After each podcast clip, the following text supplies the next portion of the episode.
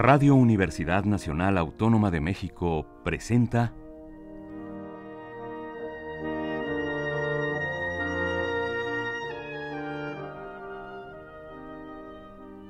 Amadeus.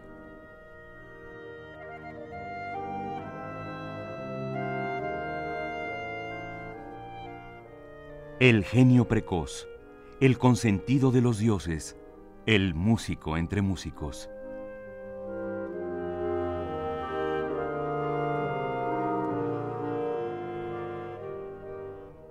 Toda la música de Wolfgang Amadeus Mozart en Radio Universidad.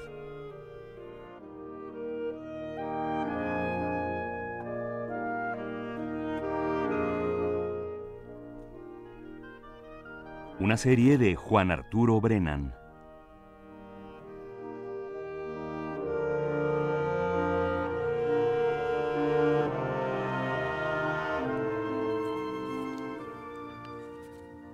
No cabe duda que los cuartetos de cuerda y los quintetos de cuerda de Mozart representan probablemente la cumbre de su producción camerística y creo que son considerados como tal con toda justicia. Sin embargo, no hay que olvidar ni ignorar que hay toda una serie de otras obras de cámara de Mozart en, géneros eh, diversos, sobre todo aquellas en que combina los instrumentos de aliento con las cuerdas en dotaciones muy pequeñas, que son también todas ellas obras maestras y que no tendrían por qué vivir a la sombra de sus espléndidos cuartetos y quintetos de cuerda. Por supuesto, en esta serie voy a explorar todas esas obras y voy a empezar justamente hoy con algunas de ellas. En primer lugar, con el cuarteto para oboe Kegel 370. Esta obra, que es para oboe, violín, viola y violonchelo, fue compuesta por Mozart en las primeras semanas, en los primeros meses de 1781. En esa época Mozart se encontraba en la ciudad de Múnich y estaba preparando el estreno de su ópera Idomeneo. Mientras se encontraba ahí en eh, Múnich, se encontró con eh, lo que con el grupo orquestal que hasta poco tiempo antes había sido oficialmente la orquesta de Mannheim que se había eh, no tanto desbandado sino que había cambiado un poco su liga institucional con la corte de Mannheim. Y por supuesto en esa orquesta estaban algunos de los mejores virtuosos instrumentales de su tiempo. Hay que recordar que Mozart compuso obras diversas para algunos de ellos de manera individual y para grupos de ellos en lo colectivo. Entre ese eh, complemento de músicos de la orquesta de la ex orquesta de Mannheim que se encontró en Múnich, estaba un espléndido oboísta, Friedrich Ramm, para quien, por cierto, Mozart también compuso la parte de oboe de su sinfonía concertante para alientos. Así pues, con eh, dedicatoria a Friedrich Ramm, Mozart compuso mientras se encargaba de los ensayos y la preparación de Idomeneo un muy, muy bello cuarteto para cuerdas y oboe. Se escucha poco, pero insisto, como prácticamente todo Mozart, es una obra maestra en tanto en forma como en expresión. Allegro, adagio y rondó allegro son los tres movimientos del cuarteto para oboe y trío de cuerdas de Wolfgang Amadeus Mozart, número de catálogo Köchel 370.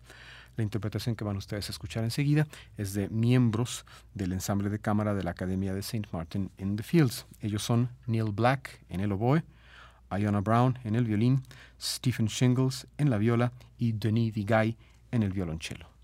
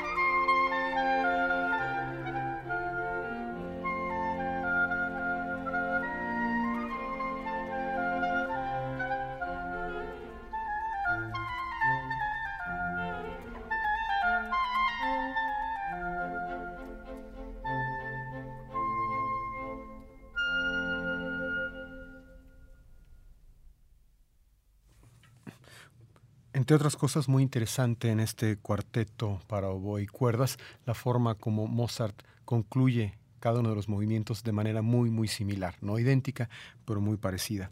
Le da una unidad musical muy interesante. La obra que escuchamos entonces fue el cuarteto para oboe en Fa mayor, que es el 370, interpretado por Neil Black en el oboe, Iona Brown en el violín, Stephen Shingles en la viola y Denis Vigay en el violonchelo. La segunda obra del programa de hoy también viene de este mundo rarificado y exquisito de la música camerística de Mozart para dotaciones pequeñas y es una obra muy singular porque es para una dotación eh, que yo no conozco en otra manifestación. Supongo que debe haber otras obras, no necesariamente del tiempo de Mozart, probablemente más contemporáneas para esta combinación, pero de aquella época solo conozco esta, una obra para fagot y violonchelo que, insisto, es una dotación muy poco común.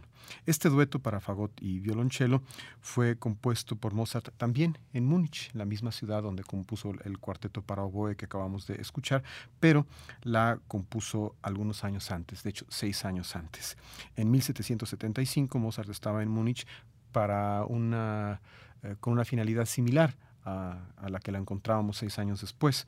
Si en el 81 estaba preparando la presentación de Idomeneo, en el 75 estaba preparando algunas presentaciones de La Finta Jardinera, una de sus eh, obras escénicas, operísticas tempranas. Parece ser que también dándose tiempo entre ensayos y preparaciones para la finta jardinera, Mozart eh, se dedicó a cumplir parece que algunos encargos de un noble con el que tiene una cierta relación, el barón Tadeusz von Dürnitz. De hecho, hay una sonata para piano que lleva ese nombre, la sonata Dürnitz, porque fue dedicada al varón, quien al parecer le encargó, y según algunos documentos de la época, parece que el varón encargó la obra y nunca se la pagó a Mozart. Triste suerte del compositor freelance que le encargan, compone y luego no le pagan.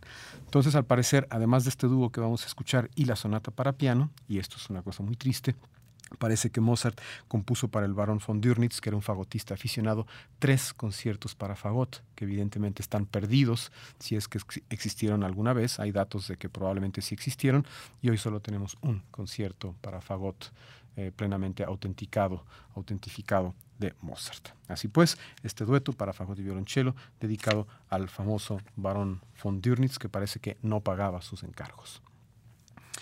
Este dúo para fagot y violonchelo, también designado a veces como sonata para fagot y violonchelo, si bemol mayor, que es el 292, tiene tres movimientos, un alegro, un andante y un rondó alegro. Lo interpretan enseguida el espléndido fagotista Klaus Thunemann y el violonchelista Stephen Orton.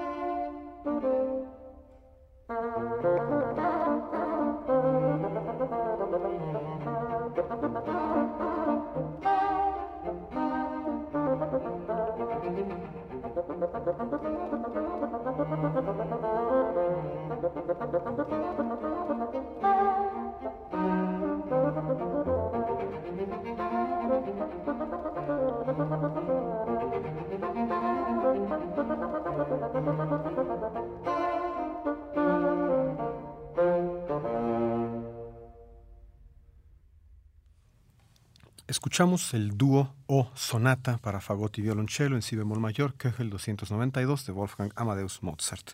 Klaus Thunemann en el fagot y Stephen Orton en el violonchelo. Hace algunos años escuché por radio, y me parece que fue en esta misma estación, una versión de esta obra, no recuerdo los intérpretes, pero me llamó la atención cuando oí esta, la que ustedes acaban de escuchar, porque aquella, en aquella, el último movimiento, el rondó, estaba interpretado algo así como a las dos terceras partes de la, de la velocidad del tempo y la impresión era muy distinta, pero según el folleto que acompaña esta grabación, la partitura marca eh, claramente rondó alegro y me parece que este, este tipo de tempo en el que lo acabamos de escuchar es mucho más propio para un rondó alegro que aquella otra grabación que, insisto, no sé de quién era, no sé quiénes eran los intérpretes, pero estaba tocada de manera mucho más, más lenta. Las óperas de Mozart, sí, las consideramos como lo fundamental de su música vocal, pero no hay que olvidar que, eh, si bien no en grandes números, pero Mozart también compuso algunos líder, es decir, canciones de concierto y nocturnos vocales que de manera muy clara y muy evidente guardan una relación muy estrecha con el tipo de escritura vocal que Mozart utilizó no solamente en sus óperas, sino en el par de obras tipo oratorio que compuso, en sus Singspiel y por supuesto también en sus misas. Así pues, siempre será muy saludable ponerse en contacto con la música vocal de Mozart en las pequeñas formas menos conocidas que abordó para escribir, siempre genialmente, para las voces. El ejemplo de hoy proviene de su relativamente extensa colección de Lieder, de canciones alemanas de concierto, aunque esta curiosamente, aunque está en el espíritu del Lied, es una canción sobre un texto francés. La canción se titula Dans un bois solitaire, quiere decir en un bosque solitario, es el Kegel 308 y es una arieta sobre un texto de Delamotte. La escuchamos interpretada por la soprano Ellie Ameling y el pianista Dalton Baldwin.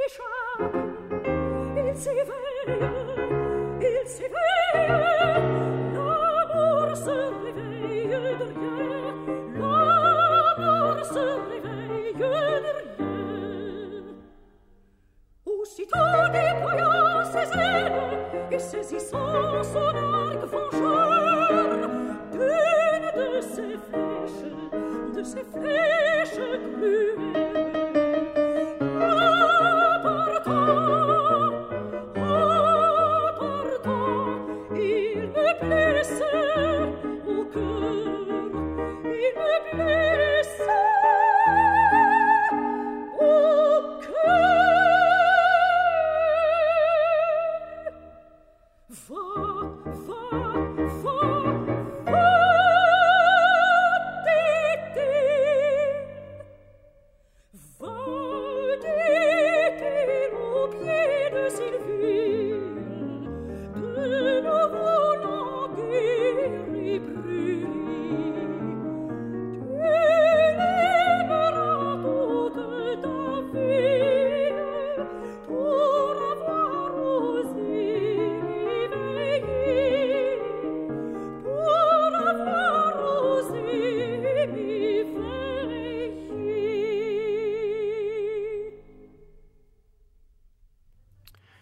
Escucharon ustedes la canción Dans un bois solitaire, en un bosque solitario, de Wolfgang Amadeus Mozart sobre un texto de Delamotte. Ellie Ameling, la soprano, y Dalton Baldwin en el piano. Insisto, aunque está esto calificado como un lead, estrictamente podría decirse que es una chanson, no, no, solamente por el idioma, sino también por el estilo.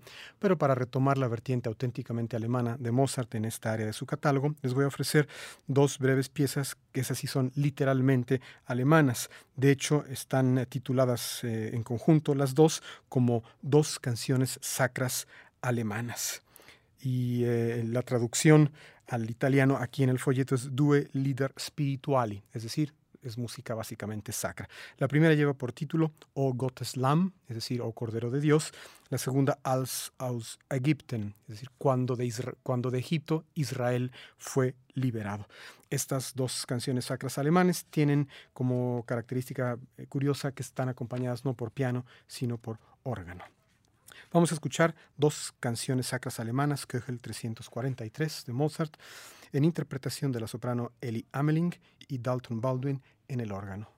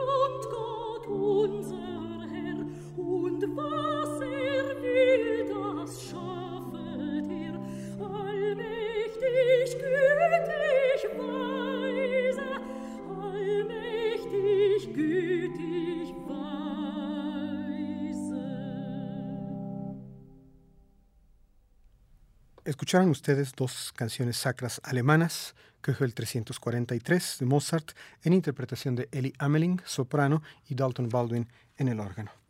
Para la conclusión de este programa les voy a ofrecer uno de los numerosos divertimenti de Mozart, en este caso el divertimento Köchel 113.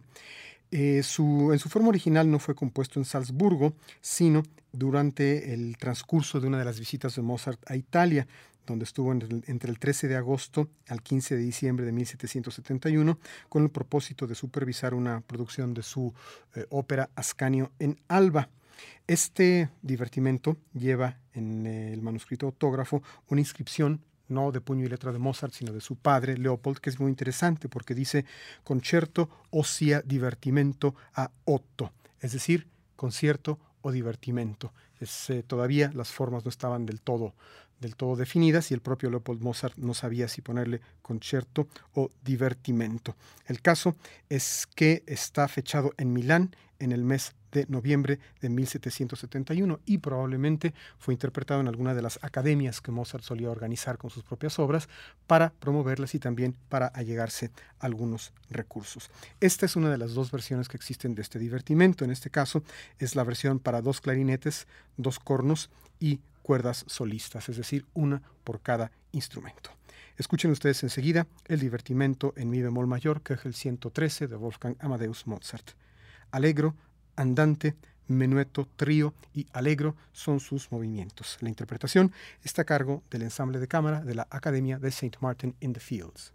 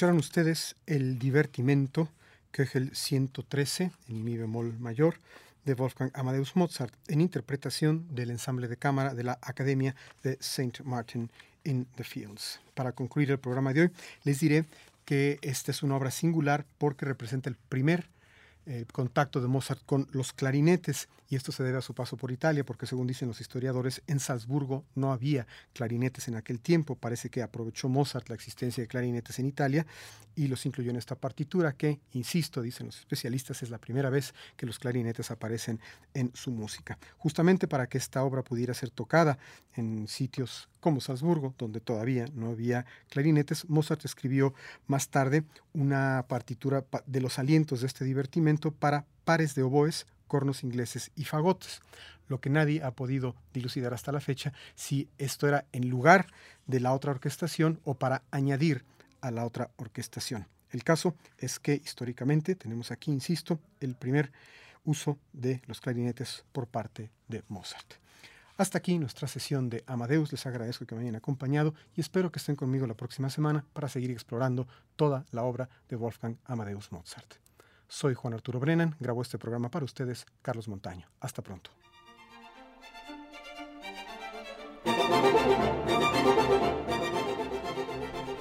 Radio Universidad Nacional Autónoma de México presentó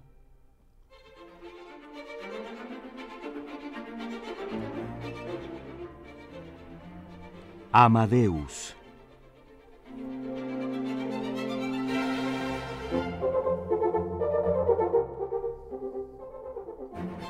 Para alabar a Dios, los ángeles tocan Bach. En familia, tocan Mozart.